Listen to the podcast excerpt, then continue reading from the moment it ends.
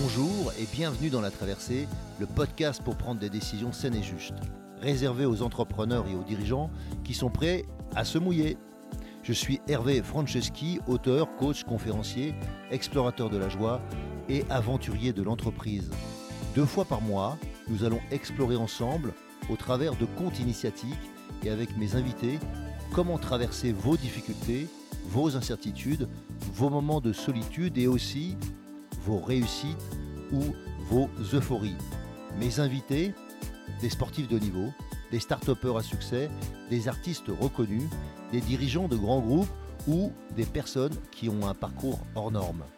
À travers nos aventures, nous allons vous donner de l'énergie pour faire vos traversées.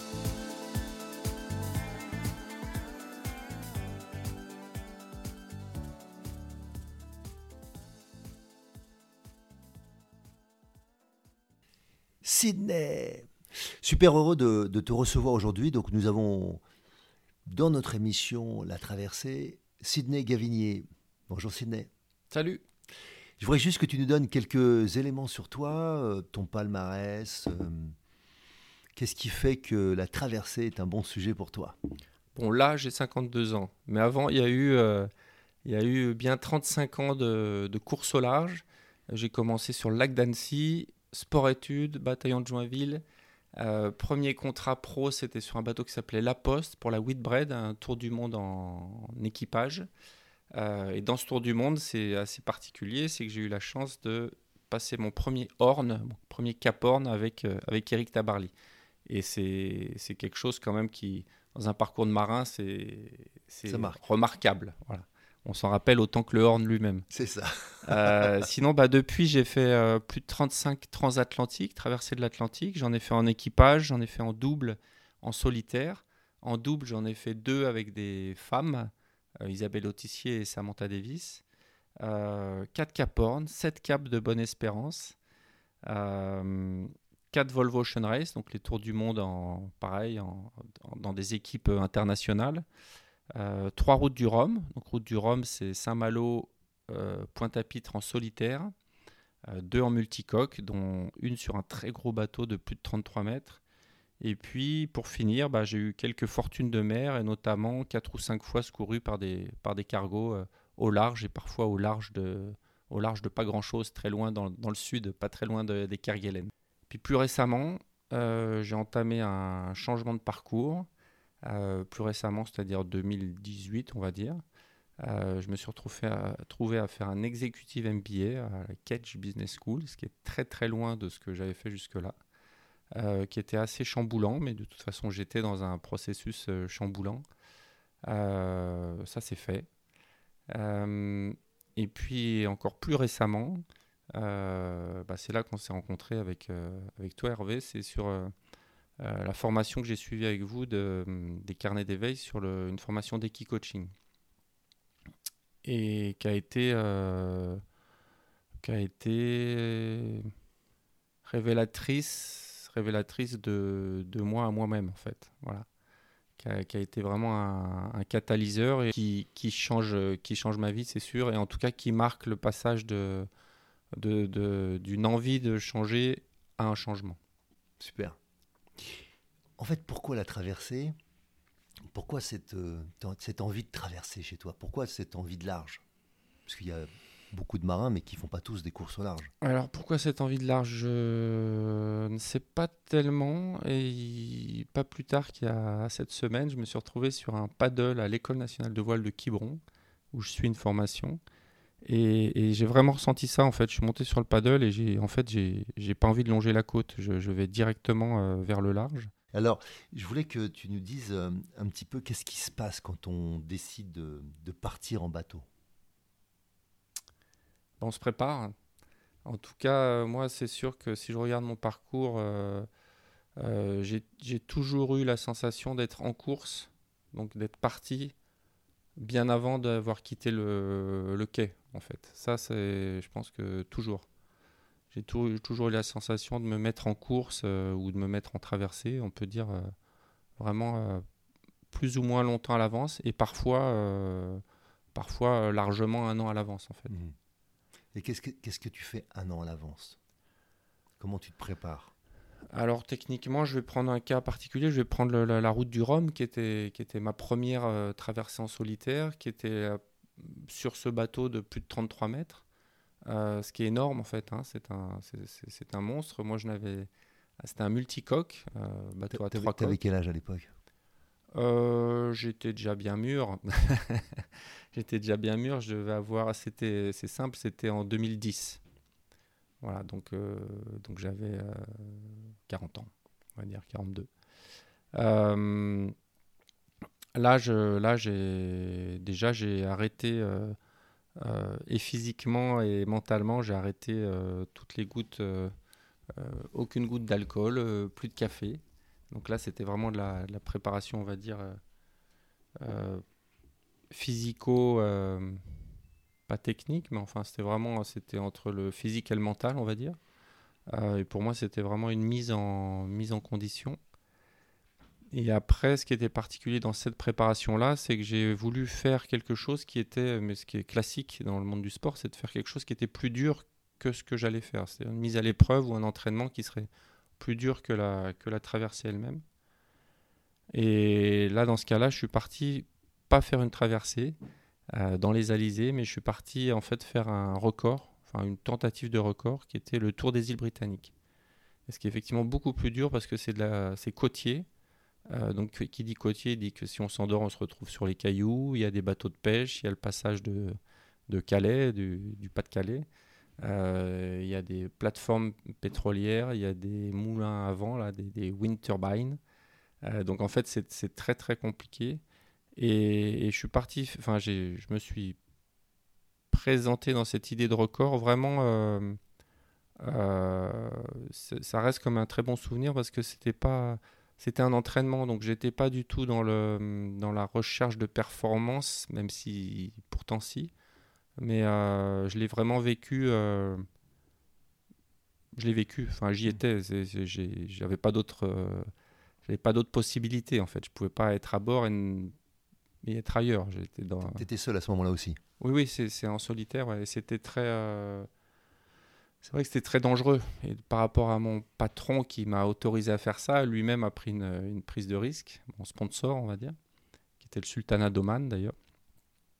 Et, euh, je suis passé très très près de, d'y rester sur le sable, hein, en tout cas. Euh, et c'était vraiment, euh, finalement, là, en en reparlant, je, sens que c'était vraiment une très belle expérience d'apprentissage. Au bout du compte, ce qui est quand même notable, euh, c'est qu'au bout du compte, dans une tentative de record auquel je ne croyais pas vraiment, c'était pas l'objectif, l'objectif c'était l'entraînement pour la route du Rhum, je repars avec le record solitaire et équipage qui, durait depuis, enfin qui datait depuis déjà plusieurs années. C'était un très gros bateau PlayStation qui avait 40, qui faisait 40 mètres avec tout un équipage à bord. Donc j'ai battu le dernier solitaire qui avait fait ce parcours et aussi un bateau qui faisait 10 mètres de plus. Euh, donc c'est vrai que c'est assez chouette en fait de ressortir avec une, une belle palme qui, qui était pas, c'est pas, c'est pas, j'allais pas réellement la chercher en fait, j'allais chercher l'entraînement. Est-ce que tu crois pas que c'est peut-être une partie des clés de ton succès?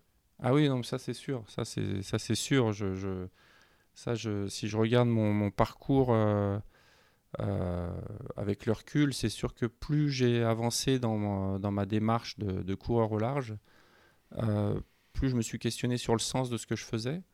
Pourquoi je me suis questionné Parce que simplement parce que les, fortunes de mer et c'est assez simple. Hein, c'est je me suis questionné quand bah, quand on a perdu un équipier dans une équipe de, course autour du monde, pas sur mon bateau, mais un bateau de l'équipe, on avait deux bateaux.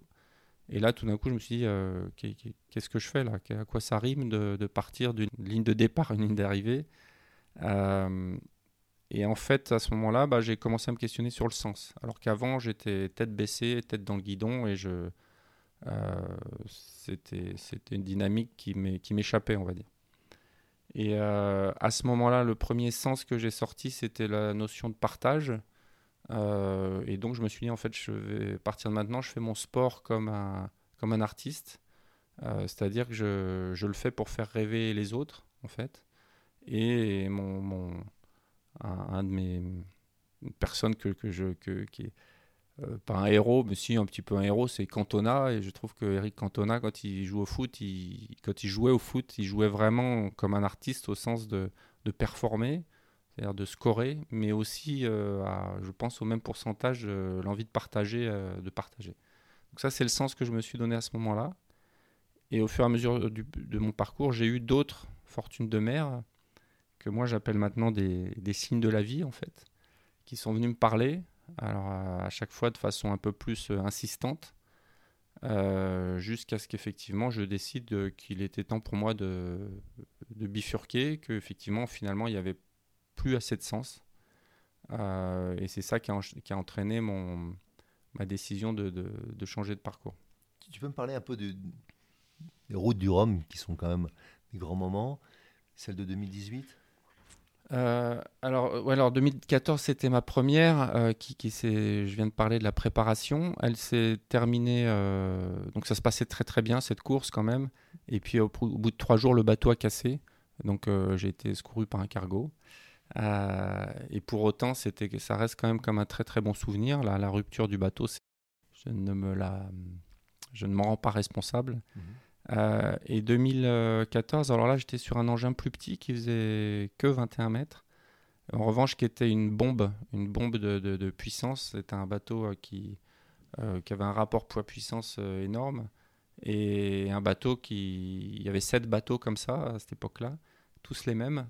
Et il y en a quatre qu'on chavirait en équipage. Donc faire une traversée en solitaire sur ce bateau-là, c'était quand même quelque chose de. Il y avait énormément de risques. Moi, je m'en cachais pas d'ailleurs dans les interviews. Je disais que mon, mes, chances d'arriver euh, de l'autre côté, c'était 50-50. Euh, ce, qui ce qui étonnait un peu les, les, journalistes, mais je pense que c'était juste. Euh, et là, en fait, j'ai le moment le plus. Donc là, là, en revanche, je suis arrivé au bout. Donc ça reste comme une performance là, de, pilote, on va dire. je, suis, je suis fier de ça, d'avoir eu cette capacité rare de traverser sur un engin comme ça. Euh, pour donner une idée, on dort jamais plus de un quart d'heure hein, sur neuf jours. Euh, mais c'est des très beaux moments, euh, suite à des moments très difficiles les, premiers jours du départ. Mais le départ lui-même, c'est sûr que pour moi, c'est un, ça reste comme une expérience de vie, en fait. et pourquoi? C'est parce qu'à ce moment-là, en fait, je pense que je, me suis utilisé, j'ai utilisé mes potentiels je pense, euh, pleinement. Enfin, je pense que j'ai tous mes, tous mes différents curseurs mais de mes différents potentiels. Tu, peux être plus précis sur ce qui s'est passé? Bah, En fait, c'est un départ. Donc, un départ, c'est en bateau, c'est un coup de canon. Mmh. Euh, on, nous, on, nous, prévient 10 minutes à l'avance ou 6 minutes à l'avance. Il y a une ligne euh, fictive entre un bateau et une bouée. Et il, y a, il y a toujours un, un, côté de la ligne qui est favorable. Et en fait, là, il y a beaucoup de Du Rhum, on est là, on est à Saint-Malo 10 jours à l'avance. Euh, quand on arrive 10 jours à l'avance, on trouve qu'il y a énormément de monde, mais chaque jour, il y a de plus en plus de monde dans le port. C'est euh, vraiment euh, un événement très très particulier et c'est un moment où il y a énormément de pression. moi, j'adore ces 10 jours parce que pour moi, c'est une, c'est une opportunité pour moi de rentrer dans un état particulier. et la majorité des marins qui sont au départ, euh, partent fatigués, euh, fatigués comme ils l'ont jamais été dans leur, euh, dans leur préparation, ce qui est, ce qui est, l'antithèse de ce qu'il faut faire. Et donc moi j'arrive à vraiment mettre une, une, routine très très stricte et c'est pour ça que j'aime cette, cette, cette course. J'aime cette course quasiment, enfin énormément à cause des dix jours qui précèdent en fait. et en fait ce, qui est, ce qui est magique c'est de, de, réussir à se construire une routine qui fait que petit à petit, en fait, ma façon de l'exprimer, c'est de rentrer dans une bulle euh, transparente où en fait on sent la pression euh, et l'énergie euh, environnante devenir de plus en plus folle et monter, on, la voit et tout en restant dans un, cocon en fait. Enfin, pas dans un cocon, dans une bulle. C'est comme si tu l'entendais pas mais que tu la voyais, c'est ça? En fait, on la voit, on la voit très bien, on est spectateur de, de la pression. Euh, et en fait, c'est jouissif, franchement, c'est quelque chose de vraiment jouissif. De voir, euh, de voir monter la pression, mais de, de s'en extraire. Tu peux aider des gens qui, justement, pour l'instant, peut-être pas réussi à créer cette bulle pour eux? Je pense que ça, ça, peut partir déjà tout simplement d'une routine euh, mécanique au départ, c'est-à-dire que ça part d'un programme. Euh, moi, je pour ces 10 jours, je mets un programme quotidien qui est, très strict. Dans le, strict, on est, obligé d'y mettre un peu de flexibilité parce que les programmes, les interviews, etc. Mais euh, qui part du, matin. Moi, j'avais mon prof de yoga qui est venu avec moi à Saint-Malo, euh, intramuros, dans, dans, mon appartement pour les 5 jours qui ont 5 ou oui, 5 jours qui ont précédé le départ. On faisait trois séances de yoga euh, par jour, matin, midi et soir. Euh, j'allais au bateau de telle heure à telle heure, disponible pour l'équipe technique, puis disponible pour médias. Puis, donc c'est vraiment avec la sieste, le sport le matin. Ça, c'est peut-être le, premier, le premier geste. C'est simplement d'avoir un, un, cadre. Pour s'aider. Voilà, simplement un, un, agenda très strict, en fait, tout simplement. Non, voilà. Après, un autre souvenir qui me remonte, là, c'est d'avoir aussi croisé sur le ponton un autre gars, un autre concurrent qui a. Euh, j'ai vu, on s'est croisés, c'est comme si nos deux bulles se, se reconnaissaient. J'ai vu, j'ai, je, je, savais qu'il était dans le même état que moi en fait. Euh, en dehors, enfin, dans le brouhaha, mais en, dehors du brouhaha. Quoi. Euh, je l'ai reconnu. Je ne sais pas si lui m'a reconnu, mais euh, moi je l'ai reconnu en tout cas. Est-ce que tu peux nous dire alors ce qui s'est passé sur cette ligne? Alors en fait, comment rentrer dans sa bulle On parlait d'agenda tout le programme du départ, il était fait pour moi, il était écrit euh, une semaine à l'avance. Euh, la ligne de départ à la route du Rhum, euh, on sait où elle est placée une semaine à l'avance aussi. On connaît les vents, on connaît la météo 3-4 jours à l'avance. Donc en fait, mon équipe, je leur ai tout défilé à l'avance. Donc on savait à quelle heure l'équipe était au bateau, à quelle heure moi j'arrivais au bateau, à quelle heure on larguait les amarres, euh, qu'est-ce qu'on on avait calculé euh, au moteur, à telle vitesse, combien de temps il nous faut pour aller jusqu'à la ligne. On arrive sur la ligne. Et en fait, c'est, de dérouler un film en continu, c'est-à-dire de ne pas laisser de temps mort euh, où on va, on ne sait pas ce qu'on fait. Tout, tout était prévu en fait. Et tout s'est déroulé comme prévu. et donc on part avec l'équipage et il y a une zone dans laquelle on doit déposer l'équipe technique. Avant ça, en équipage, on a fait notre procédure de timing, c'est-à-dire de passer près du, bateau comité, de chronométrer combien de temps à, à tant de degrés du vent, à 135 degrés du vent, euh, on allait mettre pour aller dans cette zone de, pour les dropper. Mhm. Et pourquoi 135 degrés? C'est quand je fais demi-tour, je me retrouve à 55 degrés du vent pour revenir vers la ligne. Et 55 degrés du vent, c'est un, c'est un angle qui est, qui est du près, qui est du face au vent, qui est assez facile en fait pour doser euh, la vitesse du bateau. Donc en fait, on peut caler le bateau sur, cette, euh, sur un cap et ajuster les voiles très légèrement, soit en bordant les tendants, soit en les lâchant, en choquant. Et, c'est pour ça qu'on choisit de faire cette approche-là.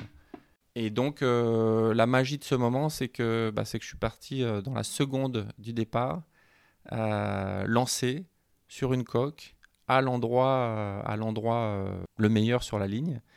Et, le souvenir que j'en ai, c'est que c'est une notion de euh, d'aisance en fait, de, plaisir, de, douceur, un moment joyeux, doux. J'étais même euh, vraiment étonné du stress de, mon équipe technique à bord avant qu'ils descendent. Et, voilà, donc c'est pour ça que ça, je pense que c'est un moment de vie euh, rare que j'aimerais revivre, que je, je, je, vise et qui, en tout cas qui fait référence dans ma, ma bibliothèque d'événements. tu m'avais dit qu'il me semble que non seulement là tu m'expliques que ça s'est passé avec une telle aisance, avec une telle facilité ou fluidité que pour toi c'était d'une sérénité extraordinaire, mais qu'en plus de ça, tu étais dans la performance totale parce que tu étais euh, nettement devant tout le monde. oui, bah moi j'étais déjà j'étais dans la seconde qui a suivi le coup de canon. Mais c'est vrai que mes adversaires, qui sont des gens connus et très bons, euh, Thomas Coville, euh, Loïc Perron, étaient 100 euh, mètres, 200 mètres, 300 mètres derrière. Et, et pour autant, je, vraiment, je ne dirais pas que je suis meilleur qu'eux ou qu'ils sont moins bons que moi. C'est simplement à ce, moment-là, ce que je sais, c'est que moi, j'ai utilisé mes potentiels, je pense, très proches de, du, du, maximum. De ce qui, c'était même pas une idée de développer les potentiels. Je compare même pas les potentiels de, de tous ces skippers. En revanche, je compare la, la façon d'utiliser ces potentiels. Et là, c'est certain que j'ai utilisé les miens au mieux, et qu'eux, qui sont très bons, très expérimentés, étaient, étaient en deçà de leur propre utilisation. Oui, on peut tous, euh, tous rater un départ ou faire moins bien que d'habitude, et puis on peut tous être un jour dans un état de grâce. Après, on peut aussi argumenter que, euh, que prendre un départ euh, dans la seconde qui suit le coup de canon pour une transat qui va durer 10 jours, c'est une, une, prise de risque qui, qui n'a pas de lieu d'être. J'entends bien, j'entends bien. Euh, voilà, ce qui m'intéresse en fait, c'est pas la performance pure, même si évidemment elle est intéressante et que et qu'elle t'a permis euh, de gagner euh, notamment une, course du Rhum. Mais pour moi, ce qui m'intéresse, c'est qu'est-ce qui fait que quels sont les choix que tu as pris pour y arriver? Tu vois, quels sont les, les moments dans lesquels il y a des fois on a des certitudes dans nos choix, mais des fois on les a moins. Et là, j'entends qu'il y avait plutôt plutôt une forme de peut-être, je sais pas si le mot certitude est juste, une sorte de simplicité, une sorte de fluidité dans la poursuite de tes choix par ton organisation, par ta bulle, mm. et qui t'a amené là. Mais j'ai envie de, toi, qu'on décortique un petit peu de temps Alors en temps. Je ne sais pas si euh, ça te va comme réponse, mais j'ai plusieurs moments dans mon parcours où j'ai eu cette euh, certitude, comme tu dis, effectivement. Euh, quand j'étais plus jeune, que je faisais mes tours du monde, les Volvo Ocean Race ou la Whitbread, j'étais solide sur mes appuis, on va dire. En m'inscrivant plus récemment à la formation d'équipe coaching au carnet d'éveil, je ne connaissais pas. J'avais fait une mini enquête, mais j'ai senti, euh, je savais avant d'y venir que ça allait être quelque chose d'important pour moi. J'ai une grande confiance et je sais que c'est une, période euh, aussi très importante. J'ai travaillé sept ans pour le Sultanat d'Oman avant d'être euh, recruté. Quand je suis allé taper sur Internet Oman, parce que j'avais aucune idée de où ça se trouvait, en regardant les, images sur l'ordinateur, j'ai senti euh, quelque chose en moi qui me qui, ressemblait à de la certitude. Je, sentais qu'il y avait une histoire qui, qui, qui, était, qui se présentait devant moi. D'accord. Et tu penses que c'est quoi? De l'instinct? L'intuition? Quelque chose de plus analytique que ça? Ah non, non, c'est pas analytique, c'est clairement c'est du, du, du senti. Mmh. euh, Là, c'est du senti et c'est de la, Là, si, si, si j'analyse ce ressenti maintenant, c'est du, euh, c'est de la confiance en mon propre ressenti. C'est ça. Aujourd'hui, où j'ai changé de, de, route, euh, que ma nouvelle traversée est dans l'accompagnement, mon travail, quand je suis dans l'exercice de l'accompagnement, mon travail en ce moment, je le, il est quasiment, je n'allais pas dire uniquement, mais il est très, très, très principalement euh, pour moi de, me faire confiance. C'est ma, euh, je considère que j'ai travaillé avant, j'ai un certain savoir-faire qui, qui, est améliorable, j'ai un certain potentiel si on compare au départ de la course dont je parlais tout à l'heure. En tout cas, mon job, quand je suis euh, dans, cette démarche d'accompagnement, pour moi, c'est évidemment d'être à l'écoute, etc., etc. Mais quelque part, ça, c'est du savoir-faire de l'accompagnement. Mais euh, vis-à-vis de moi-même, c'est juste de me faire confiance. Et les bonnes inspirations, en fait, euh, viennent. Elles sortent pas, elles tombent pas de nulle part. J'ai 52 ans, elles tombent d'une vie. Super.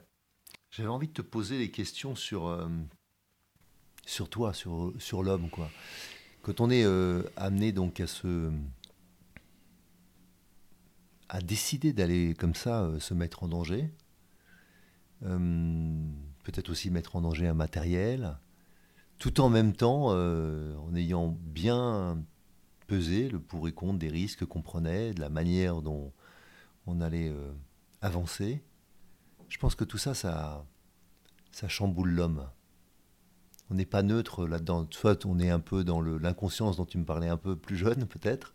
Et puis quand euh, tu m'as dit j'ai besoin de retrouver du sens, mais j'aimerais tu vois, que tu ailles un peu plus loin là-dessus mhm. sur euh, qu'est-ce qui fait qu'à un moment donné, la personne, l'homme euh, en l'occurrence, est transformé, se transforme pour pouvoir vivre ce genre d'expérience. il y a deux choses. en fait, je, ce qui me montre là, suite à ta question, c'est un, un, peu une, une, réponse à ta question précédente. Dans les prises de risque que j'ai eues dans mon parcours de marin, euh, je faisais pas n'importe quelle marine, je faisais de la course au large. Donc la course au large, ça se passe au large. Donc on tombe à l'eau, c'est réglé. Ça s'arrête là. Donc la prise de risque, elle est énorme. C'est comme de la, très haute montagne. Euh, en fait, si je regarde ces moments euh, où, des gens me diraient mais c'est complètement barjot ce que, ce que vous faites ou ce que tu as fait. Euh, en fait, si je, me si je me revois dans ces moments-là, je pense que j'étais euh, j'étais à ma place et qu'en fait, euh, là où, où on court des risques, c'est quand on n'est pas à notre place. Donc là, ça rejoint peut-être ta question de, de, de l'homme. Et, effectivement, moi, quand j'ai fait ma, ma transition, là, mon début de transition, donc il y a deux ans et demi, ma mon premier travail personnel a été de travailler sur ma, sur ma raison d'être. Alors, je faisais un MBA, raison d'être dans le monde de l'entreprise, c'est quelque chose qui résonne, c'est le cas de le dire. Et euh, je me suis appliqué ça en utilisant la méthode de Simon Sinek, que, que, certains doivent connaître, sur le, sur le why. Et je me suis vraiment creusé la tête pour en dire, en fait, euh, en fait qu'est-ce qui, qu'est-ce qui compte vraiment pour moi? Je sais pas si ça je sais pas si ça répond. Vas-y, mais tu peux partager. Qu'est-ce qui pas compte vraiment pour toi? Qu'est-ce qui ah bah, qu'est-ce qui qu'est-ce qui est ressorti de ça? J'ai mis un petit moment avant de d'être euh, avant de l'assimiler et de le euh, c'est d'aider les autres à se trouver eux-mêmes. Et finalement, je avant de me poser la question, je m'aperçois que dans ma vie, c'était déjà en route ça, sans que sans que j'en sois conscient. Mais là, c'était vraiment une prise de conscience. Voilà. Après, après avoir trouvé cette raison d'être, euh, je me suis dit, euh, en fait, je me suis pas questionné sur le. Donc il y a le why, il y a le how et le what. Je me suis aperçu que je m'étais pas du tout questionné sur le how, mais ça c'est un autre sujet. Je reviens sur, sur l'homme, justement, je sais que pour faire une traversée, on n'est pas seul. On parlait du matériel qui, qui, qui, a été construit, tout, toute l'architecture de, je dirais, physique, mais il y a aussi euh, l'architecture, euh, le routeur, euh, tout le travail qui est en, parallèle avec toi. Qu'est-ce que tu peux nous dire des, moments forts pour toi, de, des liens que tu peux avoir, y compris quand on n'a pas de lien, euh, je dirais, technologique ou physique avec les gens? Comment, comment on reste connecté à une équipe? Comment on fonctionne ensemble?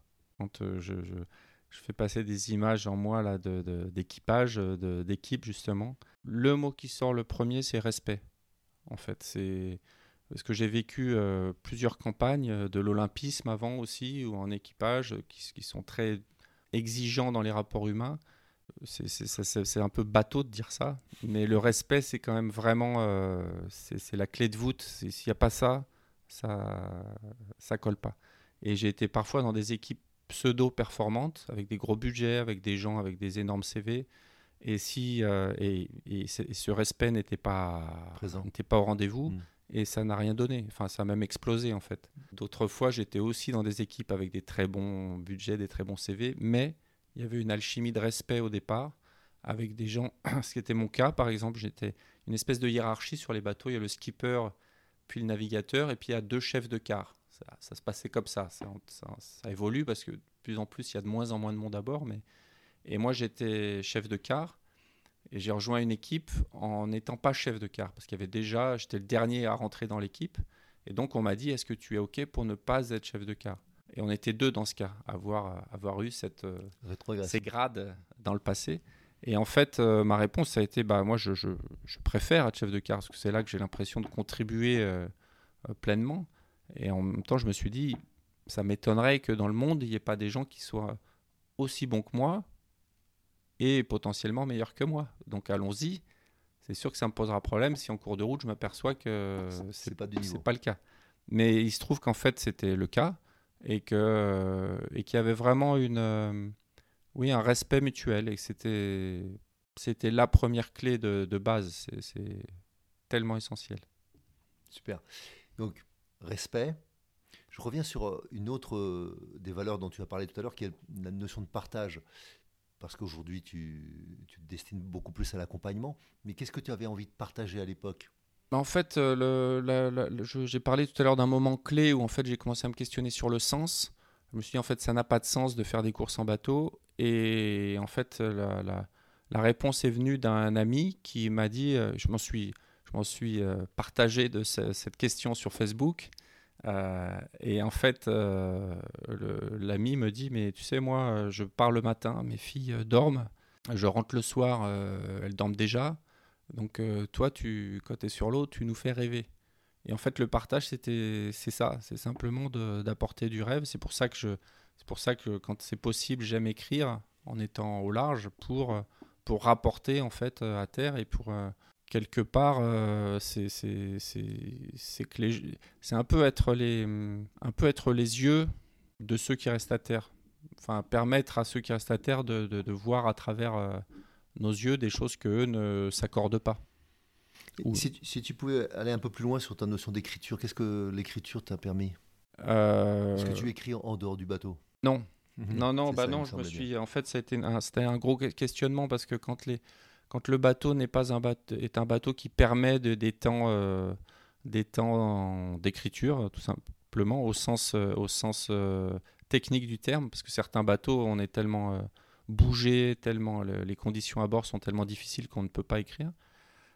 mais c'est sûr, quand, surtout en double, c'est possible et effectivement jamais écrire. Et ça sort de façon fluide à bord, des petites chroniques pour envoyer au, public. Et en revenant à terre, en me disant, bah tiens, je pourrais écrire un bouquin, bah, en fait, il n'y a plus rien qui sort. Donc en fait, la question, c'était pourquoi je suis euh, inspiré au large et pourquoi je ne le suis pas à, terre. Et donc là, je me suis beaucoup questionné là-dessus. en s'embarquant sur un bateau, matériellement, en fait, on lâche on commence par lâcher les téléphones et on lâche en fait toute une, toute une code de maille, toute une code de protection euh, qu'on a sur soi et qui nous protège de quoi ou qui nous empêche de quoi en fait, qui nous empêche de toucher notre cœur en fait, d'être au contact de notre cœur. Et pour moi, l'inspiration, euh, pourquoi j'écris? Parce qu'en mer, je suis plus facilement, euh, je suis matériellement plus au contact de, moi-même. Et le, pour moi, l'inspiration, c'est ça, c'est quelqu'un de L'inspirant, c'est quelqu'un qui est connecté à lui-même. L'inspiration ou un tableau qui a été peint avec de l'inspiration, c'est que la personne qui l'a faite était au contact d'elle-même quand elle l'a faite. Super. Être au contact de soi-même. Ça n'a peut-être pas toujours été le cas, ça. Non, puisque en fait, euh, toute ma première partie de carrière, en fait, c'est maintenant que j'ai pris le temps de, de... j'étais dans, en fait, j'étais dans une fuite J'étais, pourquoi j'étais attiré vers le large? C'est parce que ça me permettait de fuir. Là, je peux répondre à ta question du départ. Et je fuyais de mon. je n'ai pas de problème à, à, le partager. Je suis un enfant de parents divorcés euh, qui se sont séparés quand je suis né et que dans ce cas-là, très souvent, on a la culpabilité d'être ni avec l'un ni avec l'autre. Et, c'est sûr que le, bateau, pour moi, ou le sport, qui a évolué en bateau, c'était une fuite de cette, euh, cette situation-là, de cette culpabilité-là. Donc j'ai mis la tête dans le guidon. D'ailleurs, c'est le cas de le dire parce que j'aurais pu être cycliste euh, aussi. J'aimais aussi le, vélo pour en fait fuir. Voilà. Et petit à petit, quand effectivement je me suis posé la question du sens, c'est que je relevais la tête du guidon et puis j'étais en train de prendre conscience, de débuter un processus de prise de conscience d'en fait pourquoi, pourquoi j'avance, pourquoi je fais des courses, pourquoi je fais monter, gravir ces sommets, pourquoi. Et je suis très heureux quand je regarde mon parcours. N'ai pas de regret d'avoir fait tout ça, mais euh, je, pense que j'ai beaucoup plus de plaisir à vivre tel que une fois que je comprends pourquoi je fais les choses. Heureux pour toi. Heureux pour toi. Oui, en tout cas, moi j'ai une question pour toi. Je ne sais pas si ça intéressera tous nos auditeurs, mais moi il y a une question qui me turlupine un petit peu. Qu'est-ce qui fait qu'à un moment donné, on dit pas non? Qu'est-ce qui fait qu'à un moment donné, on dit non? Comment on se positionne? Comment tu fais tes choix vraiment? Ça, c'est important Mhm. Euh, pour moi, encore une fois, quand je regarde ce parcours, c'est que j'ai fait plein de grandes choses, entre guillemets, pour un, pour un marin, jusqu'à passer des limites que j'aurais pu ne pas passer. C'est-à-dire que j'ai fait, j'ai progressé, j'ai fait des petites courses nationales, des petites courses internationales, des grandes courses internationales, des grandes traversées, des records, etc. Et à un moment donné, quand même, je suis rentré dans des spirales que j'appelle négatives, parce que je me suis laissé rentrer dans ces spirales négatives. Et, là, c'est quelque chose qui, je, peux, je pense, peut vraiment être euh, comparé à, une, des dynamiques ou des énergies d'entreprise. Euh, en ce qui me concerne, c'était vraiment avec Oman Sail, donc l'entreprise, hein, qui, un, qui était une entreprise qui tendait à développer la voile à Oman et le tourisme à Oman. Euh, pendant sept ans, je devais être skipper, je devais performer. Euh, je devais être ambassadeur de la marque, mais je devais être aussi être pédagogue. Et en fait, j'ai joué cette casquette de pédagogue euh, à outrance. Euh, et donc, j'ai pris des risques à outrance. Et je me suis retrouvé avec des jeunes, enfin, avec des omanais très peu expérimentés sur un bateau qui était une Formule 1 des mers très dangereuse, dont je parlais tout à l'heure. Et là, clairement, c'est un, j'ai passé les limites. Ce qui se passait en moi à ce moment-là, c'était, j'avais une, une casquette ou une demande en fait de, développer les Omanais. Et j'ai accepté de le faire dans des limites qui, étaient, qui n'étaient en fait euh, pas tolérables. Et, donc, en fait, pour servir l'entreprise, en fait, ça partait tout ça de quelque chose de très positif. Pour la servir sans limite, et ben en fait, on a dépassé les limites. Et, et donc, euh, à servir sans limite, c'est-à-dire sans dire non, en fait, finalement, j'ai desservi euh, l'entreprise. Et, à ce moment-là, c'est sûr que je me dis que, en fait, moi, j'étais l'expert euh, de mon domaine. On me demandait une tâche. J'ai fait. Je n'ai pas su dire non. Et en fait, le moment où j'ai dit non, j'ai dit là, c'est là, c'est stop. Moi, je recommande d'arrêter pour passer sur des bateaux moins dangereux, pour faire de la pédagogie finalement, là, j'ai remis le train sur les rails et j'ai servi finalement mon entreprise. Mais à un moment donné, euh, parce que je ne voulais pas euh, fixer de limites dans mon service, euh, ben, en fait, on a dépassé les limites et, en obtenant quelque chose qui, à titre individuel pour moi, était, était, très mauvais. Et puis pour mon entreprise, c'était aussi très mauvais. Donc c'est vrai que savoir dire non, savoir dire stop, euh, pour moi, c'est quelque chose qui est, qui est vital en fait. C'est vital et il faut et quand on sent euh, que les choses euh, dépassent les limites ou peuvent tourner mal, l'accident, c'était quoi? Le risque, c'était quoi? Bah, L'accident, j'en ai eu plusieurs. Hein. On a eu des chavirages, etc. pour finir, pour finir, j'ai perdu un équipier. Hmm. Donc, c'est, il peut pas y avoir pire c'est de perdre deux équipiers. Donc là, ça a été quand même, ça a quand même fini par être un signe de la vie qui a fini par me parler très très fort. Ça, c'est sûr que c'était un moment, euh, un moment clé dans, dans mon parcours euh, aussi. Mais je pense que, euh, en fait, d'aller trop loin parce qu'on, pour servir, très souvent, je pense qu'on peut desservir en fait les gens qu'on veut servir. Donc, S'il y avait une clé là-dedans, qu'est-ce que tu, tu vois, à quel moment on prend conscience de ça? À quel moment on devrait prendre conscience qu'on ne prend pas conscience? Le cercle vicieux, et ça, je pense que ça se retrouve dans l'entreprise. Le cercle vicieux, c'est que euh, c'est quand on a peur de perdre quelque chose. Hmm. Ça peut être un salaire, par exemple. Euh, et ben, à, partir du moment où la peur s'insinue, bah, effectivement, on va peut-être pas dire non. On va, en tout cas, on va moins s'écouter je pense que la peur fait que oui, potentiellement, on est moins en. C'est un peu bateau de dire ça, mais la peur fait qu'on est moins en confiance. Et en étant moins en confiance, on s'écoute moins. C'est primordial déjà de comprendre sa peur, d'où elle vient, pourquoi. Euh, si c'est effectivement de perdre un marché, ma femme travaille dans la télévision, les budgets baissent, on leur demande de faire des émissions avec de moins en moins d'argent et ils disent oui. Sauf qu'au bout du compte, c'est une émission qui est faite avec des bouts de ficelle et qui dessert et la personne qui le fait et la personne qui passe la commande. Et qu'à un moment donné, si, euh, si on savait dire non, et bah, tout d'un coup, on remet les choses à leur place et finalement, on sert tout le monde. On se sert soi parce qu'on D'abord, on fait notre job d'expert, de donner les limites du faisable et du non faisable, au risque potentiellement de perdre euh, un marché. Mais, au bout du compte, moi, je suis. Euh, on parlait de respect tout à l'heure comme mm. valeur euh, vitale et savoir se fixer des limites, c'est essentiel pour, pour aller plus loin en fait. Alors pour, justement, ça me paraît être le mot de la fin, parce que là on est encore dans une autre traversée, c'est la traversée de la peur ou la traversée de, de soi-même pour arriver à se positionner, pour trouver sa place et, savoir dire non définitivement. Et puis, euh, à quoi tu as dit profondément oui? À moi. Super. Merci. À très bientôt. Salut Sydney. Si vous aussi vous vivez une traversée et souhaitez être soutenu pour arriver à bon port, alors embarquons ensemble. Je vous invite à postuler à mon programme d'Ultimate Coaching un accompagnement personnalisé de haut niveau sur mon site hervéfranceschi.fr slash ultimate coaching. Ce programme s'adresse aux dirigeants et aux entrepreneurs désireux de se dépasser avec fluidité et simplicité. Par exemple, pour se préparer mentalement comme un sportif de haut niveau, ou bien pour être plus présent à soi et à son corps, ou encore pour développer performance, inclusion et bien-être dans votre entreprise. Et enfin, enfin, exploser les plafonds de verre qui vous empêchent d'atteindre votre potentiel. Et bien sûr, si vous aimez ce podcast, favorisez sa diffusion en lui donnant 5 étoiles, j'ai bien dit 5 étoiles, sur Apple Podcast ou votre plateforme de podcast préférée. Et surtout, surtout, abonnez-vous pour ne manquer aucun épisode. dans cette traversée. Sortez vos cirés, ça va rincer.